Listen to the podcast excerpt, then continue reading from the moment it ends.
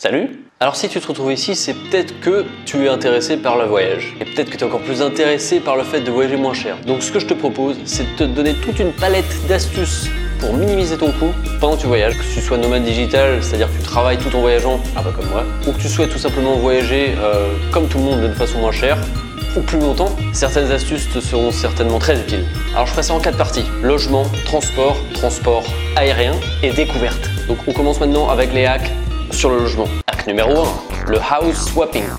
Alors si t'as fait un peu d'anglais, peut-être que ça dit quelque chose. Swapping, swap. Dit en français, c'est l'échange de maison. Et tu peux échanger ta maison avec celle de quelqu'un qui se situe à l'autre bout de la planète. Je vais te donner trois sites sur lesquels tu peux t'inscrire. Tout d'abord, Homebase Holidays. Un site plutôt sympathique, plutôt complet, s'il en est. Tu devrais pouvoir y trouver ton bonheur. Ensuite, Troc Maison. Troc Maison, c'est du français, c'est bon. Tu peux chercher directement sur la carte la maison de tes rêves. Allez, c'est parti en un clic. Et enfin, Night Sweeping, un site plutôt moderne s'il en est, sur lequel tu pourras en principe trouver ton bonheur. Hack numéro 2, le house sitting. Ouais, le babysitting, le cat sitting, le dog sitting, le house sitting, le principe, c'est que quelqu'un te confie sa maison et que tu t'en occupes pendant son absence. Rien de plus simple. Une super opportunité pour faire un peu d'écho. Je te propose deux sites. Tout d'abord, Mind My House. Eh ouais, quel super accent anglais. Gratuit pour les owners et 20 dollars seulement pour les house sitters. Ça va. Le second site est House Carers. Même procédé que le précédent. Choisis ton pays, choisis ta destination et c'est parti pour le house sitting. Hack numéro 3, les réseaux gratuits d'échange d'hospitalité. Alors bien sûr, le plus connu, le couchsurfing, mais il existe d'autres alternatives si tu veux surfer sur les canapés. Je t'en propose quelques-unes. Be Welcome, un couchsurfing-like beaucoup plus rudimentaire et ultra simplifié. Encore plus rudimentaire, Hospitality Club, mais qui s'appuie cependant sur une communauté soudée et solidaire, et tu peux y trouver beaucoup d'informations bien utiles. Global Freeloaders, un autre site sympathique du même genre créé par un Australien.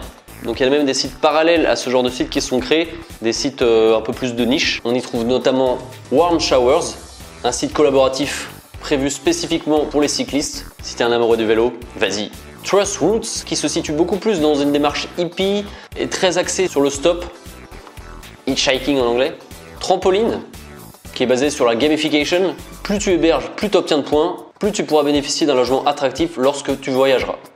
Et enfin, le dernier que je te propose, le fameux CEL, système d'échange local, qui est un système basé sur l'économie d'échange solidaire et totalement gratuit. Ah, ça en fait des infos, hein. Prends des notes. Acte numéro 4, location à des particuliers. Bon, on va directement éliminer le plus connu, Airbnb. Je vais te proposer d'autres alternatives. J'ai pas spécialement envie de leur faire la pub. J'ai l'intention de faire de la pub pour personne d'ailleurs. C'est pour ça que j'en fais pour tout le monde. Le premier de ces messieurs, Travel Mob, qui est à la base développé pour l'Asie-Pacifique. Donc si t'aimes bien cette région du monde, vas-y. Il y a ensuite Homestay, un site dans la même veine, très proche d'Airbnb, presque plus convivial.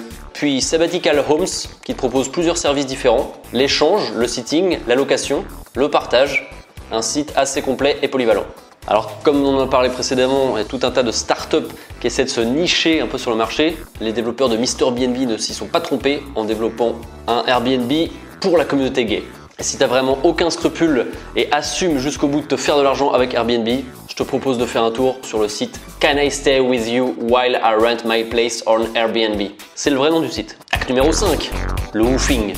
Si t'es un peu backpacké dans le monde, tu sais ce que c'est que le woofing. C'est une sorte de procédé d'échange qui consiste pour le backpacker à travailler quelques heures par jour en général dans une ferme ou dans une maison en échange d'un lit et d'un couvert.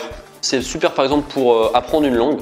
Le site de base français c'est wouf.fr et tu trouveras aussi le site international woofinternational.org. Wouf wouf. Donc pour te donner un ordre d'idée, Woof International, ça je crois que c'est environ 20 euh, euros par pays l'adhésion. Je te propose une alternative un peu plus bon marché, un peu meilleur marché. A bit cheaper, Helpix.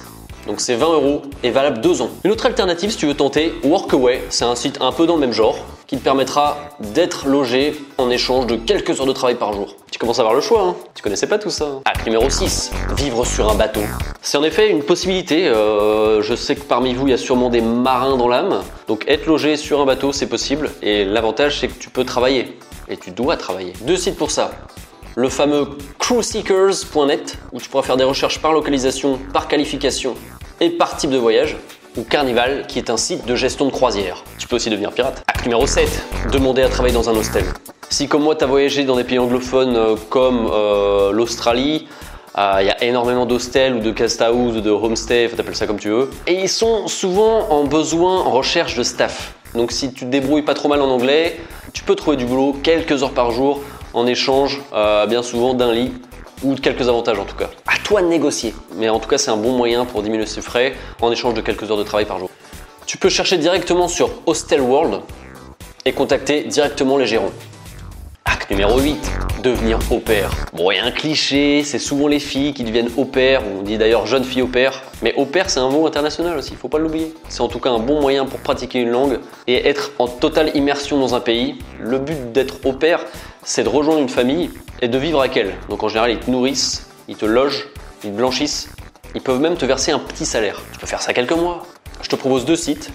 Tout d'abord, Great Au qui est pour moi un site vraiment complet. Tu trouveras plein d'options différentes, qui va en fait bien au-delà du au pair, babysitting, euh, pet sitting, housekeeping. L'alternative, c'est de tester le site aupair.com.